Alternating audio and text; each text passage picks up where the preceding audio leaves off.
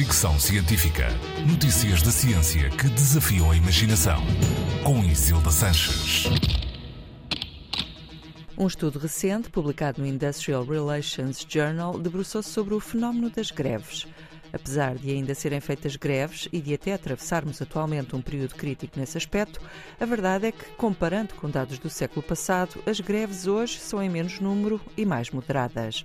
Tem havido várias tentativas de explicar o fenómeno. Argumenta-se que a liberalização do mercado de trabalho, a desindustrialização ou a globalização podem ser a causa, mas agora parece ter-se chegado a uma conclusão mais consistente.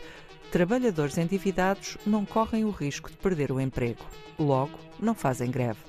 O estudo especula que o aumento dos créditos à habitação a partir dos anos 70 está associado ao declínio da atividade grevista.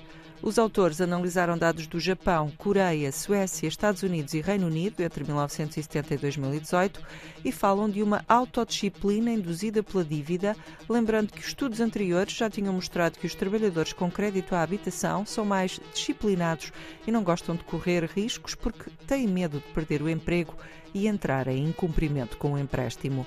Além disso, também há evidências de que trabalhadores com dívidas ao banco não reclamam melhores salários por temerem as consequências.